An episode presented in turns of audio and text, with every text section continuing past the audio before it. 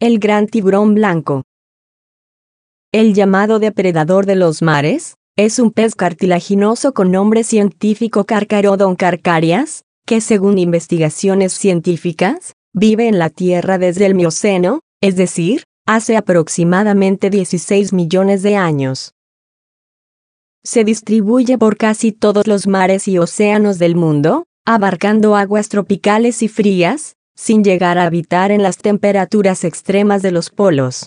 La profundidad en la que se encuentra varía de acuerdo a la disponibilidad de alimento, pues se puede hallar tanto en zonas cercanas a las costas, como a poco menos de 2.000 metros de profundidad.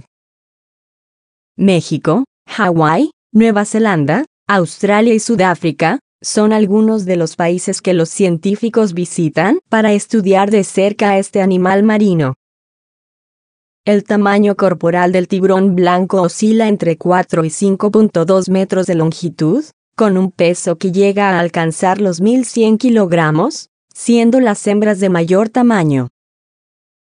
Su áspera piel de coloración gris en la parte superior y blanca o crema en la parte inferior, está cubierta de dentículos dérmicos que crean una barrera contra el agua, para facilitar el nado y acercarse en silencio. Pero quizá la parte más impactante de su anatomía, es la mandíbula. Sus poderosos y triangulares dientes aserrados están diseñados para aferrarse a la carne de las presas y desgarrarla con facilidad. En caso de perder un diente, será reemplazado por uno nuevo a la brevedad.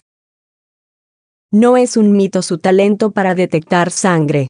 Los tiburones blancos, al igual que otros tiburones, perciben vibraciones en el agua y moléculas de sangre a una gran distancia. Los más jóvenes se alimentan de calamares, rayas y tiburones pequeños, pero los adultos requieren una mayor cantidad de nutrientes que obtienen de focas, leones marinos, delfines, cadáveres de ballenas, entre muchas otras presas. Son peces ovovivíparos, lo que significa que producen huevos, pero estos se desarrollan dentro de la hembra. Su madurez sexual se presenta al alcanzar entre los 3.5 y 5 metros de longitud y su apareamiento es muy agresivo, pues el macho muerde las aletas de la hembra durante la cópula, razón por la que la mayoría de ellas poseen evidentes cicatrices. A diferencia de otros animales, las crías no son protegidas por su madre y son totalmente independientes desde temprana edad, por lo que tienen que alejarse de ella para no ser devoradas. Un tiburón blanco vive entre 15 y 30 años si su ciclo no es interrumpido por cuestiones antropogénicas. Poco más de 310 ataques de tiburones blancos a humanos han sido registrados alrededor del mundo hasta la fecha, cifra que no se compara con las capturas que las industrias pesqueras realizan cada año de esta especie.